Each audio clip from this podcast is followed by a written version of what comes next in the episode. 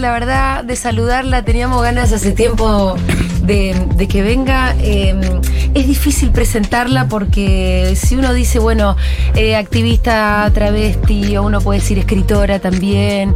Y la verdad que todo se me hace poco. Estoy hablando de Marlene Guayar y la verdad que no hace falta más palabras porque ya todo el mundo sabe lo que significa para la historia argentina y para la historia del movimiento travesti. Marlene, gracias por estar acá. No, a ustedes, a ustedes porque yo les escucho siempre que puedo. Es Recién- la radio está ahí en. en- Es que yo no sabía que eras oyente y recién cuando lo saludaste a Fito le dijiste Fito, tu voz. No, me volví Dije, loco. Ay, Marlene, eso- para nosotros que vos seas oyenta nuestra es como ya una- orgullo. un orgullo. Tenemos que hacer un mejor Sí, programa. a mí me conoció muchachos. también cuando salí. Me dijo, hola Pito, ¿cómo estás? Tenemos que hacer un mejor programa. Sí, me agarró una viejo. responsabilidad, una angustia. De repente, ¿qué venimos haciendo hasta ahora? No, de verdad. Así que bueno, para nosotros es un. Realmente. Nosotras no, nos- no nos conocíamos. No. Eh, alguna vez nos, nos cruzamos seguro, pero nunca habíamos conversado, la verdad. Y yo siempre lo tenía como una deuda también. Y yo te tengo a- además muy, eh, muy bien marcada, has dejado una muy buena huella, porque uno de, de los videos de mejor calidad, más lindo, íntimos de Loana, es el tuyo, yo lo uso mucho con Sebastián Ah. para la universidad, para cuando hay que dar Loana Berkin, Sí. eh, es tu entrevista. Oh, y, y sabes que, mm, bueno, sí, estás hablando de una entrevista que hice para Encuentro con Loana. Sí. que incluso comparado con las charlas que yo tuve con, con Loana, esa entrevista no es nada. Eh, y mucha gente me dice, ay, mira qué suerte tuviste la entrevista que le hiciste a Loana. Y yo, ay, si supieran las charlas que nosotras teníamos. Claro. Yo siempre lo cuento, yo era muy pibita cuando entré a laburar en la legislatura porteña, 23 tenía, y Loana era asesora de Diana Mafía. Sí. Y nos hicimos íntimas. Y a mí Loana me tomó de pollito. Sí. Y ella me hizo feminista. O sea, em, yo, mi historia como feminista es de la mano de Luana Berkin, nada más y nada menos. Entonces, yo cuento eso y digo, la verdad que esa entrevista para nosotras fue una charla más, que encima estaba un poquito guionada, incluso tampoco de las, de las charlas que a mí me hicieron feminista, ¿no? Em, pero bueno, yo tuve esa enorme suerte de haber tenido esa, entablar esa amistad y también incluso con, con una formación que me dio ella. Es- Eh, y por, por eso también tenía ganas de conocerte a vos. Es, es muy típico, Sí. es muy típico de, de, de Loa. eh, eh, ella se, se hacía de nuevas energías. Sí. eh, ella todo, todo lo veía un campo para sembrar. Claro, ¿no? es parte de la militancia. Yo Sí, te agarro sí. vos, te voy a formar para que vos sigas un poco con, con la tarea, ¿no? Sí, sí, nosotras jamás, eh, como se imaginarán, pensamos vivir lo que hoy eh, está viviendo el movimiento travesti trans. Sí. Eh, trabajábamos para que las niñas que, que vengan, que nazcan, no, no nacieran en el mundo en que nacimos nosotras. ¿no? Que, que, que nos tocara eso. A Loana, porque le tocó, eh, le tocó irse de su casa enojada eh, y dolida con su mamá, con el viejo que, que, que amor y odio, porque mucho de lo que aprendió ella de política era con, con él, era, era sindicalista eh, y tal. Pero, y a mí al revés, porque en mi casa me abrazaron, me quisieron, no, no te vas de, de- de acá, no, no necesitas ir. Sí. Bueno, sí, mamá, me, me voy a quedar como un hongo chupando de, de- de la jubilación del viejo. No, me voy, hay que prostituirse, me voy a prostituir. Me escapé así, con todo el amor del mundo. Sí. Pe- Entonces, Pero tuviste una infancia feliz Muy. y eso no te lo saca nadie. No. y si eso te lo sacaron, tampoco te lo va a restituir nadie. No, no, no, no. Por eso es, eh, por eso estábamos como en las antípodas de, de- Mm. de- de- de entender a toda la inmensa cantidad de chicas que vas conociendo y, y yo sabiendo lo que les era el derecho, ¿no? Que, que te amen, que te quieran, Sí. que te abracen, que te cuiden, que, que tu mamá se, se vaya a comprar una tacita con piquito porque eh, vas a estar un mes con hepatitis y tenés que tomar el té en la cama y para que no se te vuelque Sí. el té, no me acuerdo cómo se llama esa tacita especial. No sé cuál es, tampoco Eh, eh, sabía que viene, existía. Viene con, como Sí. con un piquita, Sí. ¿no? No sé, una, eh, una mujer que, que se preparó para ser mamá y ama de casa en, en ese momento, ¿no? Y eh, era una profesional, pero lo que la distinguía de todo era la capacidad de amor, ¿no? Sí. No entender Que- nada, no era feminista, no nada, Sí. pero está el amor. Qué bueno que, que yo a mí me impactó mucho esa historia cuando vos contás, eh, cuando le contaste a tu mamá que vos te estabas prostituyendo, eh, ella te contó la historia de su infancia, Sí. como explicando, yo no diciéndote no te voy a, no te voy a abandonar yo, porque es lo que me pasó a mí. Sí. Era, eh, tenía muy en Sí. claro y se le vino el mundo abajo. Que había que querer. Sí. No, no, no, no había libros. eh, yo eh, Mm. estoy estudiando eh, ahora, pero eh, mi mamá se fue justo en pandemia, mi hermano tuvo que desarmar la casa y, y tal. Y ahí se me, se me fueron unas revistas, las revistas Mamina, que mi mamá tenía un montón de revistas, Sí. pero la Mamina en particular eran, eh, le editaba Florencio Escardó y, y estaba todo lo mejor de la uva en infancia. Sí, sí, sí, el gran médico, el pediatra, ¿no? Sí, eh, pero estaban un montón de firmas eh, eh, de- del momento importantísimas. Y en, y en esas revistas donde mi mamá leía y se capacitaba y, y- y- y quería más, eh, Sí. más herramientas, no dice nada, ni siquiera de homosexualidad, Sí. en algún artículo Sí. por ahí. Pero poco. Eh, entonces ella no- realmente no tenía eh, herramientas salvo el amor y la seguridad La seguridad de que había que amar, que había que amar. pasara lo que pasara del otro lado, ¿no?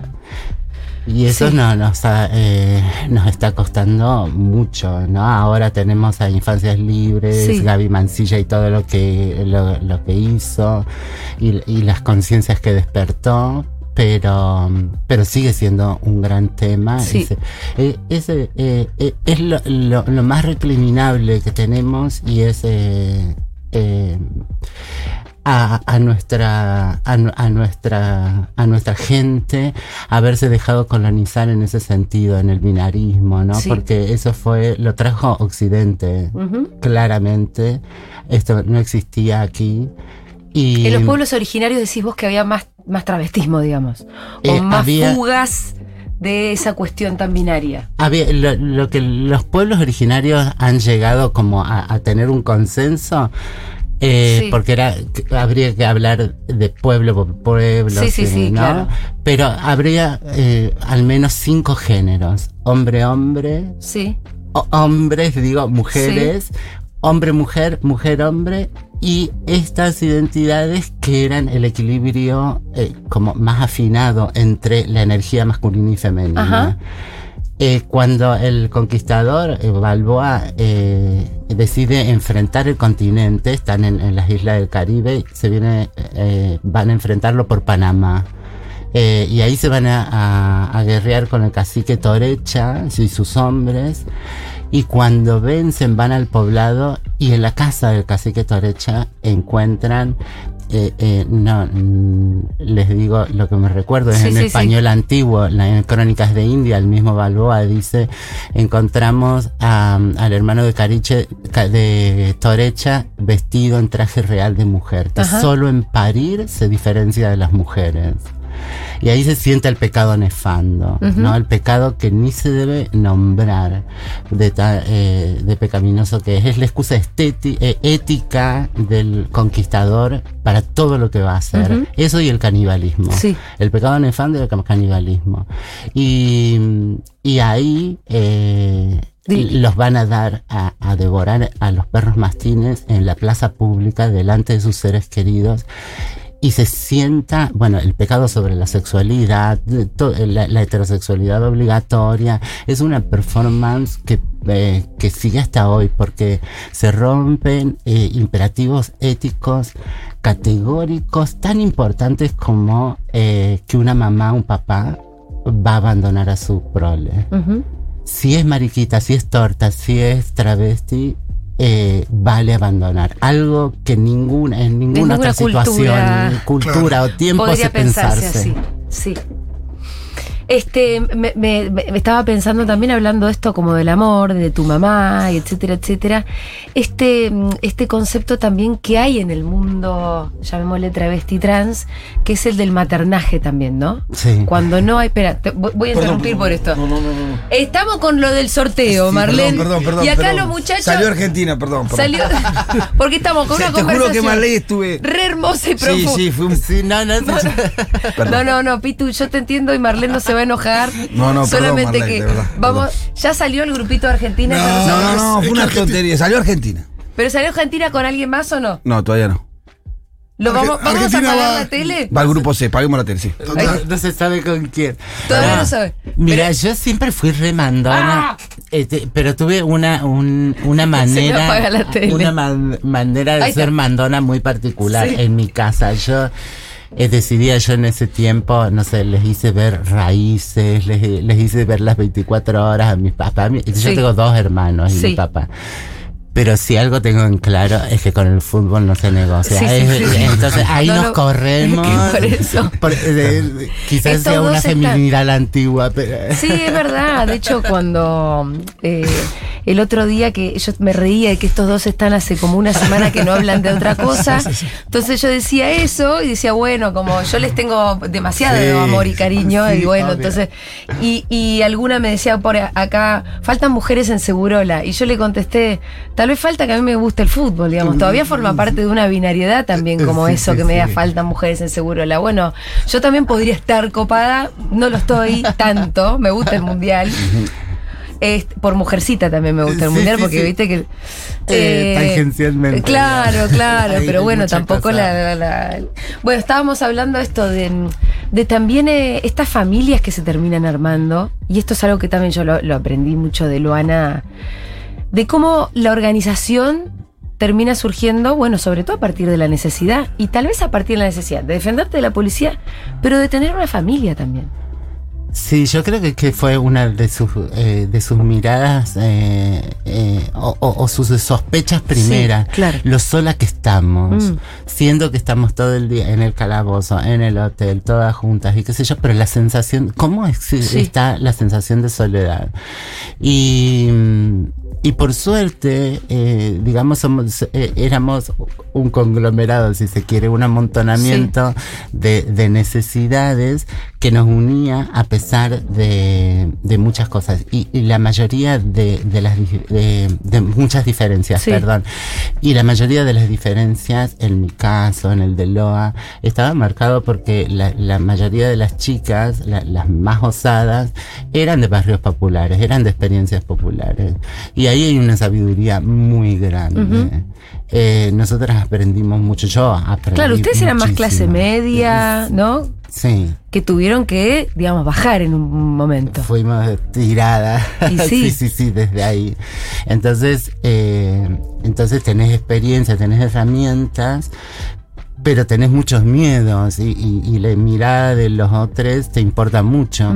Y, y eso no lo tienen las chicas, eh, Claro. no lo tienen las experiencias donde hay que parar la olla y hay que parar la olla. eh, Claro. y, y- y se agradece. Vos, vos traes eh, carne fresca eh, o, o lo que sea para, para la olla, para el guiso.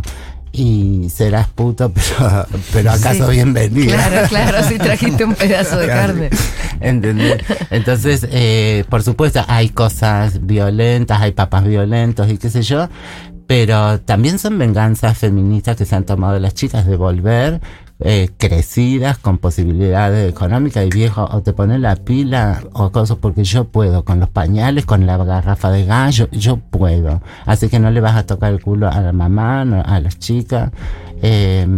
No, son eh, hay mucho de, de esa osadía y, y de ese y de ese estar guiadas quizás por la olla de que sea una olla popular, Mm. comamos todos juntas, que comiendo se, se conversa, se, se comparte, eh, se saca el cuero, lo que sea. Sí, sí, sí, sí. Pero eh, ahí se, con- se, eh, creo que empieza a exorcizarse la soledad, la sensación de soledad. Eh, es, es la, es la manera Sí. reparadora, ¿no? Em, Ahora, cuando se empiezan a ir, me imagino que debe volver un poco, ¿no? Porque estamos hablando de La Habana que no está. A vos también te maternó Nadia Chazú, nada más y nada menos. Tampoco está Diana. A mí cuando yo pienso en ellas, la verdad que siento bastante soledad también. Sí. ¿No? Eh, yo, eh, eh, yo no, no sé, la sentí mucho, Sí, sí. ¿no? Pero yo te- tuve hace relativamente poco, un- unos 5 o 6 años, un, un nuevo encuentro de retrabajarme, Ujú. viste, como feminista, o, o qué sé yo, pensás que ya te retrabajaste, Sí. cuánto encuentro de mujer y Ya ta, está, ta, ¿quién ta. me va a venir a contar algo nuevo? na- bueno, sin embargo lo tuve que Sí. hacer y lo pude, eh, pude a- eh, amigarme con mi espiritualidad porque yo hice, estoy en un recorrido diario. ¿No? de lucha contra el consumo eh, problemático Sí. de, de adicciones, es- estoy con la filosofía NA. Entonces, eh, ahí tenés que hacer, armarte de- nuevamente. De otros grupos, ¿no? Y, y empezar a preguntarte de nuevo eh, sobre toda tu historia de la Sí. vida para, para salir de esa historia, para que te deje de ser una carga y estás en el presente, Sí. chiquita, hay que cuidarse, no hay nadie que te haya dañado como vos te dañaste. Entonces, eh, ahí he podido eh, eh, tener una otra acercamiento a la espiritualidad y pude dejarme de sentir sola. Yo en, algún momento quedó grabada esa, esa, esa frase mía de eh, tengo un cementerio en la cabeza. ¿No? Y- es cierto, obvio que es cierto, pero de, de un tiempo a esta parte yo siento su presencia. Eh, Además dejaron mucho, ¿no? Este, a mí me, la verdad que pasa cuando, cuando nos deja una compañera o un compañero que además formaban, que tenían toda esa, esa cosa de ser cuadros. Me pasa también con Iván, cuando lo, lo- lo extraño de Iván Hein. Que digo, puta, el agujero que dejan cuando se va. La gente que ocupa tanto, ¿no? Y al mismo tiempo es tanto lo que dejaron. Hay una cosa ahí medio Sí. paradójica. Sí, eh, bueno, a, a mí me pasa eso. la, la soledad la siento en el, en el armado, el armado de, de, de la vida y de la lucha. Sí. Porque, eh, porque es cierto que me siento como sola porque no está Loana que, Sí. que, que te arma Que armaba todo. e incluso de acá te dice, bueno, vayan pensando en los sanguchitos y, hagan sí. la, colecta para juntar y te- todo te lo armaba hasta, hasta el último grito de, bueno, desconcentren. Sí. y, y cada quien a su casa. Eh, pero eh, Diana con sus particularidades, Maite, Mm. qué sé yo, todo, eh, eh, que teníamos eh, eh, en claro la grupalidad. A, Sí. una generación que al ser perseguida por la policía, a tener una reja de por medio, vos tenés muy claro dónde está la línea. De este lado Mm. estamos quienes estamos acá, del otro lado son policías. Sí. ¿Me entendés? Entonces acá puede venir un loco eh, a, a decir, qué sé yo, le bajan los humos o no sé qué, pero, pero está de este lado. De este lado de la ¿Me reja. De este ¿no? lado de la reja. Eh, Entonces eso nos da una claridad. Y hoy la comunidad eh, travesti est- estamos muy atacadas por el individualismo, Sí, creo. sí. Y, y, y hay mucha, muchas rispideces, mucha, muchas pocas claridad. Mm, Yo siento que también, eh, siento que personas como vos nos dan un poco de, de claridad y orden de vuelta, pero siento esto como la partida de Luana dejó un poquito de, de lío y esto y preguntas que nadie está terminando de contestar del todo. A veces eh, me pasa eso, pero bueno. Gracias por estar de cualquier manera, eh, Marlene. No. Em, esto que vos que, que decías de, de la reja y de quién está de un lado y del otro, es un concepto que escuché en el, en el podcast que, em, del Archivo de la Memoria Trans, que también produjimos con Futurock, eh, que también es una idea que me resultó como bastante impactante, ¿no? Como hay momentos donde está muy claro quién es el enemigo y, la- y- y en todo caso quiénes son también tus cómplices. Quienes están de este lado de la reja, hay claramente ahí como de un lado una vulnerabilidad de los perseguidos. Sí, hay, hay mucha gente civil del otro lado, ¿no? Sobre todo, ya, ya no Mm. Tanto solo la en, la en, en la comisaría, ¿no? Pero en la cárcel, mucha asistente social divina, Sí. eh, o psicóloga, qué sé yo, un, un médico que puede estar piola, qué sé Sí. yo, pero se va de la cárcel, Sí. ¿viste? Eh, está del otro lado, eh, no, no, no es propio. Eh, en alguna medida no, no es propio y te da una claridad. Aunque sea para tratarlo bien, ¿no? Sí. O tratándote bien Sí, y, sí, y pidiendo. Hay, hay ahí algo que te que, que marca profundamente eh, qué tipo de relación se va a entablar.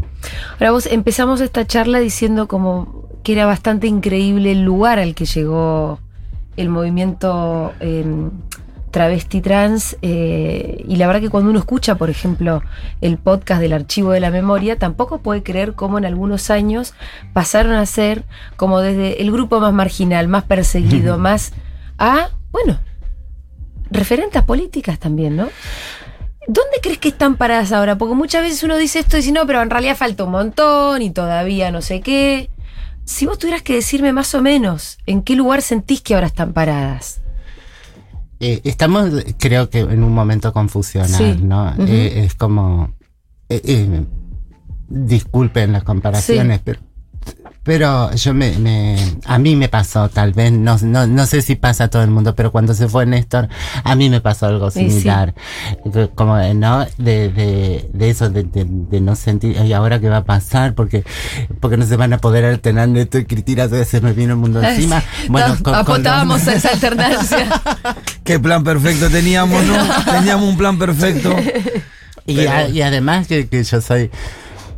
eh, lo tuve a Néstor más como eh, él era más eh, más tendiente de betista yo lo veo a Cristina como más perón entonces Sí. yo eh, era más cercana a Néstor Sí. o sea sí Porque para vos era tu evita.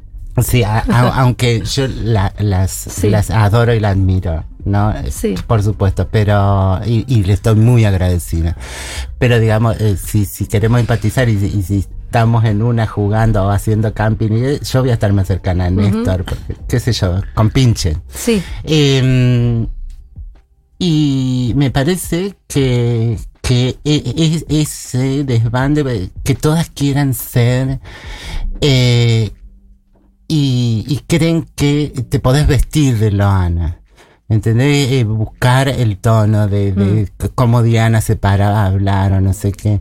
Y no ven el recorrido Sí. largo que han tenido ellas de formación. Mm. Eh, eh, Loa y l- las dos han tenido muchas herramientas del Partido eh, Sí, Comunista. claro. Fue, eh, Diana después se fue al anarquismo. Pasaron, pasaron. O sea, Sí, sí, escuelita de cuadros del PC que Eh, era eh, eh, bien formativo. Eh, diferentes cosas y la vida misma y, y, y esperar y aprender y escuchar. Mu- eh, hubo eh, mucho tiempo de Loana yendo a, a- a los encuentros eh, de mujeres eh, en principio acá en la ciudad qué sé yo escuchando a, Ah. a cómo se discute políticamente, qué argumentos se sacan y qué no, Sí. ¿me entendés? Y no, eh, eh, eh, todas necesitamos hacer catarsis, sí, yo vengan y las escucho, pero no podés salir a hacer catarsis a Mm. la a, a- a hoy al Zoom, ¿no? Eh, estamos con, con un funcionario y todas haciendo catarsis, Claro. y no porque se nos va todo el tiempo, Sí. o sea, muchas cosas, y, y por supuesto que eso todo es importante, no lo podés descalificar, pero no, es- no es a lo que vinimos, ¿me entendés? Todo lleva un proceso de aprendizaje y, y hay, hay un plus, por supuesto, de, de algo mágico que cada quien tiene para lo suyo. Para ser carpintera o para ser cirujana Sí. o política. Claro. Y, mm, eh, y entonces eh, yo creo que, que estamos eh, perdiendo mucha energía, somos pocas, tenemos pocos recursos eh, y no, no, no nos sabemos sostener. Bueno, eh, el Ministerio de Mujeres, Género y Diversidad, por ejemplo, eh, eh, no, no, no saber eh, eh, ir y plantear cosas con firmeza y, de- y decirles, eh, estamos, no, no, no, no hay que ser destructivas, pero de esta manera. Porque, por ejemplo, las consecuencias son que tenemos políticas de inclusión en grandes programas que son para familias heterosexuales, para mujeres, eh, pero que no están pensadas para nosotras y nuestra forma de vida. ¿No? Sí. Eh, una travesti está sola. Si necesita apoyo, no necesita un programita que no le alcanza para nada. Eso le alcanza a las familias porque vos juntás la asignación por- universal por hijo, a- a- al pibe le dieron Sí. algo para estudiar eh, y vas armando una canastita. Nosotros estamos solas y hay que pensar eh, el alquiler, la, la garrafa, el transporte, el vestido, todo, la comida. Eh, nos ha pasado en pandemia en, en, en la Patagonia y, y, en algunos lugares en el norte, una caja de frutos, de, de, de elementos secos y si no tenés gas no te, No, sirve para nada sí, porque sí, no lo sí, pones a cocinar Sí. y, y entonces o, o, o esto que el presidente salga a decir eh, que no se puede que no se puede desalojar a nadie. Anda a decirle la villa que al, al chabón te patea la puerta, anda Sí. a chupar pija, puto, tráeme la plata porque Sí, hasta acá llegamos, sí. o sea, no, no, y en, y en caballito también, con la señora eh, bien que te, que te alquila, pero que no te hace contrato, es el- más o menos la misma. ¿no? Eh, estamos en otras condiciones. Hay que pensar y En la especificidad en la especificidad. Y nosotras no tenemos la, mm, o sea, a veces se piensan, eh, el movimiento piensa que la ley, la ley de cupo, eh, laboral travesti trans y tal, y, y, y- y- son bretes eh, problemáticos porque después un administrativo te saca el articulito Sara Sasa que no se puede. Que, que yo no puedo contratar porque sí, yo estoy en el Palais de Glass Sí. y, y me cuesta pagarles a, a, a pibas porque, ¿cómo, cómo las pongo? No, no son monotributistas, bueno, te, hacemos monotributo, pero mil... da- No, eh, claro. ta, ta, ta. La Eh, contratación en el Estado es dificilísima. Y si en no general. les tengo que pedir antecedentes penales. Claro, eso te iba a decir, Entonces, pero ahí cómo no zafás. eh, ¿Cómo mierda? No, ahí no vas a zafar, si es obvio que tenés antecedentes. entonces- es lo que tenés. Claro, entonces tenés que hacer un montón de estrínculos. Yo los tengo que hacer, que Sí. del otro lado, y, y nada, los hacemos con la Sí. chica pobre, eh, las administraciones. Pero digo, una, una ley puede fracasar en Sí. su implementación por cuestiones meramente administrativas. claro. Entonces yo creo que ¿Y la las- implementación de- del cupo viene así complicado? Eh, En viene, com- viene complicado. Sí. Tenemos muchas sospechas y yo quiero, eh, ojalá que se me caigan, pero eh, creo que viene lenta. Creo que no se está entendiendo para qué, porque cuando vos fundamentás una ley diciendo que las personas han sido excluidas, que están en prostitución, que ta, ta, ta, Sí. y después te ves con que las inclusiones son eh, una, una persona eh, que a, a- a de acá a dos años va a ser antropóloga, que tiene 24 Sí. años, qué cosa, eh, y ves que, que las que están en prostitución, nadie las ha ido a buscar a la, a la zona roja. Claro, claro. Ahí es tu, tu primer cosa. Y es, y, es sin preguntarte Sí. nada, porque ya estamos. Eh, ¿Quién no sabe que no hay herramienta? Que no hicieron la primaria, que no hicieron la secundaria. ¿Quién no sabe? Claro. Es vamos a contratarlas para que hagan la primaria y la secundaria. exacto. Y, y ver. Y porque tienen antecedentes penales. Y porque tienen, obviamente. ¿Me entendés? Entonces, eh, yo creo que esta sociedad, eh, nosotros estamos intentando con la lucidez de las más viejas, ¿no? Llevar eh, esta eh, al Estado a juicio, mm, considerando que somos sobrevivientes de un genocidio, de Sí. crímenes de lesa humanidad para que esta sociedad, sobre todo para que esta sociedad eh, se siente y escuche lo que pasó. Eh, vamos a empezar, no, no estamos pudiendo empezar ese juicio, nos está costando encontrar Sí. quien patrocine. eh, Bueno, ahí entra un poco la, la- la idea de la reparación histórica, ¿no? Claro, pero se, se- se nos Y la idea de Carmen Barbieri de que le pagan para que sean travestis. Claro, porque no, es- no, no, no he escuchado, o sea, porque, porque se quieren imponer las cosas. Bueno, escuchen lo que pasó, vamos a, a trabajarlo detalladamente, porque eh, nos quiere, eh, quienes son más progresistas y están de lado nuestro y ta, ta, ta, quieren darnos una jubilación, Sí. eh, de por, eh, pensión de por vida y tal, como a otras tantas. Y no es así, no es en términos individuales, no es una jubilación mínima, eh, no, eh, no es lo que dice la Corte Interamericana de Derechos Humanos. En, eh, es una reparación compleja, eh, es económica e individual, pero también comunitaria. Nosotras queremos un espacio de memoria permanente, queremos un, Sí. un- un pre- eh, un- una, una partida presupuestaria del Congreso votada para tener autonomía, que, que ese espacio que piense, que conserve la memoria, que la trabaje para que la use el, eh, los diferentes eh, mi- eh, áreas, ¿no? La salud, sobre todo la educación, eh, que eh, eh, que esto esté resguardado en nuestra autonomía, como la Comisión Provincial por la Memoria, como los organismos de derechos humanos en la ex-ESMA. Eh, yo no sé, no sé, yo quiero el cielo, o sea, eh, quiero que la iglesia nos dé terrenos y edificios, ¿me entendés? Que devuelva la Sí, sí, cosa sí, que, también eh, que les duela.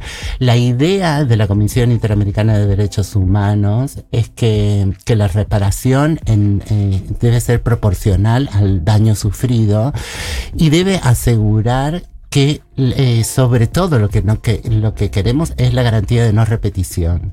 Y la garantía de no repetición, de que esto no nos va a suceder a nosotras, ni a otras eh, comunidades por ninguna razón, ni a los Kwon, Sí. ni a Villeres, ni a Legorde. O sea, es que esta sociedad discuta la responsabilidad que cada quien tenemos.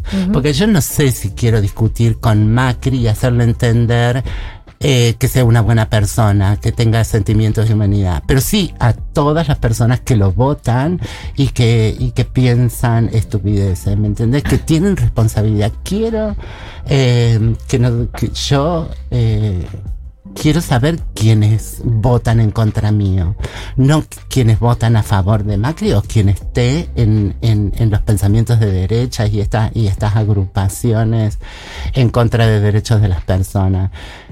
Quiero saber si voy a comprar a un kiosco, si esa kiosquera, ese kiosquero, eh, ha votado en contra de mis derechos y de mis compañeras.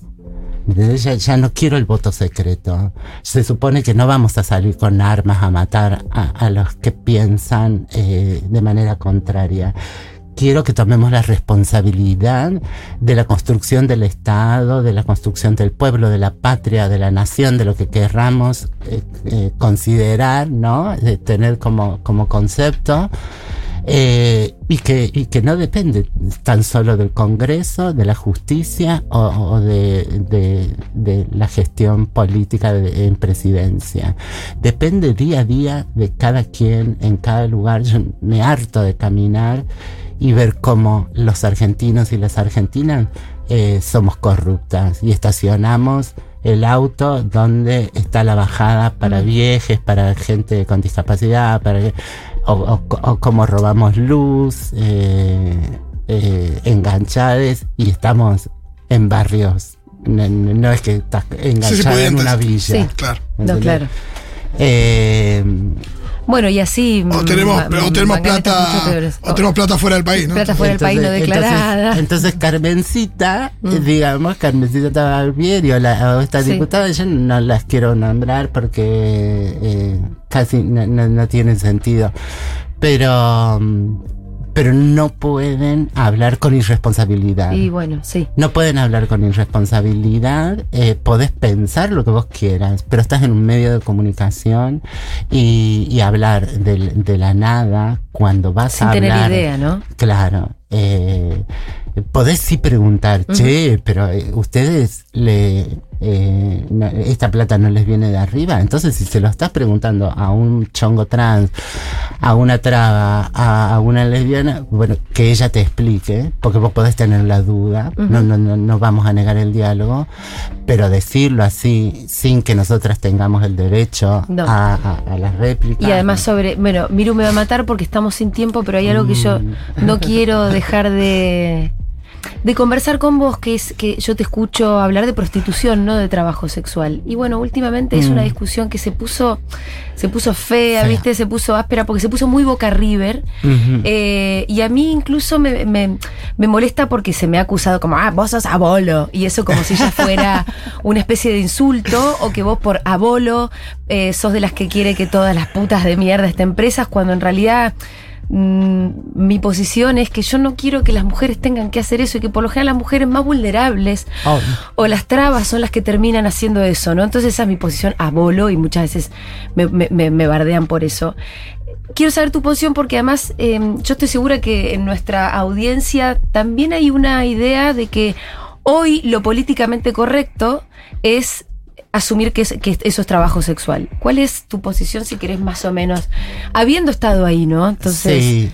Eh, yo a mí no me gusta tanto hablarlo desde mi punto de vista porque me van a putear, pero vos estuviste ahí, creo que tenés otra legitimidad para plantearlo, algo. Sí, eh, eh, en principio es eh, el afuera, digamos, ni las abolo, ah, y, y eso mismo ya, Mm. que, que sea un abolo y que haya, eh, y que haya muletillas y, y estas formas lingüísticas Sí. de decirlo o no, no decirlo, eso implica ya una frivolidad.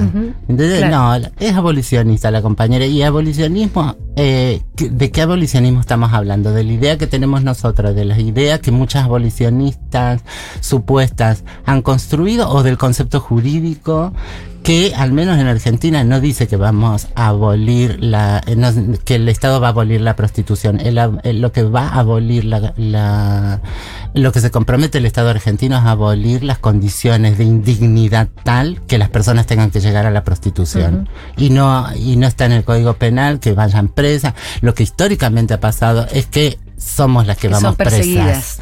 Es, es perseguidas, coimeadas, taratata. Entonces, eh, en principio eso, ¿de qué estamos hablando? Aclaremos el panorama y después eh, digo unas y otras. Yo, eh, eh, yo creo que eh, eh, están hablando demasiadas personas de afuera y las personas que sí estamos en que hemos estado en prostitución o que están en prostitución que sería mucho más importante no le estamos dando la posibilidad de sentarse de dialogar ana- darles herramientas para que analicen y ver porque eh, hay muchos riesgos en, en, en ambas situaciones. La- el abolicionismo te puede dejar en absoluta soledad el la cuestión de trabajo sexual. Ahora eh, el Estado no te da nada, eh, ni siquiera en esa labor que va a ser tuyo, la prostitución, ni siquiera te enseña a coger y, y a cuidarte. Entonces, ¿cómo vas a pagar impuestos? ¿Me entendés? Por algo que no te... o- o como- es como cartoneres, ¿me entendés? Eh, encima que, que tenés que ca- cartonear, querés considerarlo trabajo y, y qué debería yo a- a tener una, una responsabilidad ante el Estado y que después salgan a decir que yo robo la basura que es de la ciudad porque a, ese extremo hemos llegado. Se ha dicho y, y se ponen candados en los, en los basureros en- de algunas zonas porque estaban sí. robando. eh, entonces, no, eh, para mí hay que buscar una, una tercer vía. Claro. eh, claramente que, porque digo, la... la Que proteja a las que estén trabajando de eso. la prostituta que Mm. viene una estrella de rock internacional, le hace un bucal y se lleva todo lo que se va a llevar de, de ahí, eh, sea plata concreta, sea la experiencia, Sí. sea el golpe mediático, qué sé yo.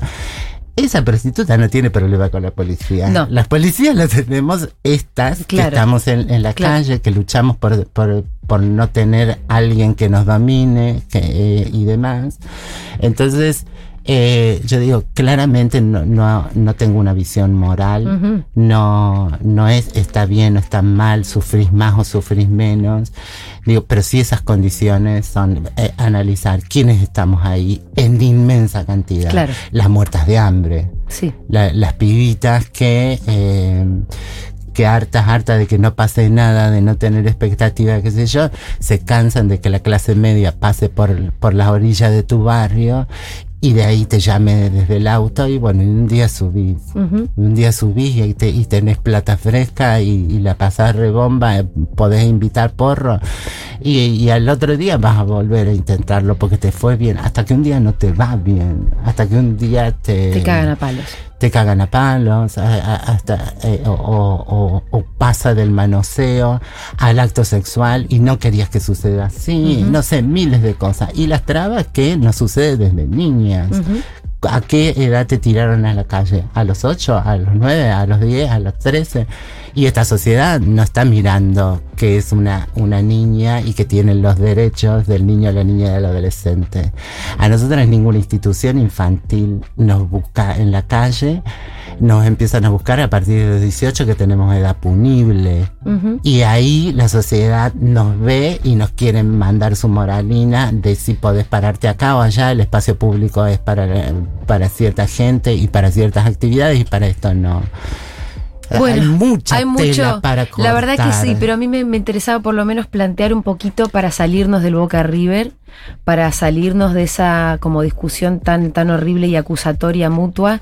Decir, che, tenemos que pensarlo más desde el amor, que obviamente en todo caso todas tenemos para cuidarnos entre nosotros. Lo ¿no? que sí es Sí. que ninguna de todas las eh, académicas, las prosexo, las abolicionistas, las cosas, ninguna les metió ni una costillita de cerdo en la heladera de ninguna puta. No han sacado ninguna puta Mm. de la calle. Entonces yo creo que eso ya debería indicarles que se tienen que callar un poco la boca, darles herramientas en todo caso a las compañeras para que las compañeras piensen su propia situación y dejar de meterles ideas eh, impuestas en la cabeza. Eso es colonización también. Eso es extractivismo epistémico, hermenéutico. Eh, eh, eso están haciendo quienes están detrás de las organizaciones. Después, por supuesto, con, con todas la- las- las organizaciones de puta, no sé, la Orellano está en, en cas- en- podría pensarse que está en la vereda del frente mío, la rebanco. La Bueno, rebanco. también pasa eso, ¿viste? Yo también la banco. eh, o yo pensaba, ¿no? Camila Sosa Villada, que, Mm. que es, se considera trabajadora sexual y demás, pero luego tu último libro, digamos. Sí, sí, sí, Entonces sí. me imagino que serán amigas o por lo menos tendrán una amistad. Amor, claro. Entonces. Ojalá podamos volver a tener por lo menos esos diálogos, ¿no? O sea, Mm. ¿quién podría decir que vos conversás con Orellano, la bancás, este, con Camila Sosa Villada, siendo que por ahí conceptualmente supuestamente están en bandos contrarios, ¿no? Sea, al mismo tiempo son un montón de derechos vulnerados. Es que Digo, son de derechos eso. vulnerados, diferentes derechos también. Sí, sí, sí, sí. Marlene, te quiero eh, agradecer un montón por esta visita y la verdad que me encantó conversar con vos y ojalá lo podamos repetir. No, no, no. Yo mil gracias a, a vos, a, a la mesa esta hermosa que. Que eso, siempre eh, Futuro, a veces me, me cuelgo, dependiendo a qué hora estoy libre, Sí. escucho más o menos, pero siempre está como ruido de fondo. No sabés la alegría Ah, que no. nos provoca eso, nos, Eh, nos provoca una alegría eh, enorme, Sí, enorme.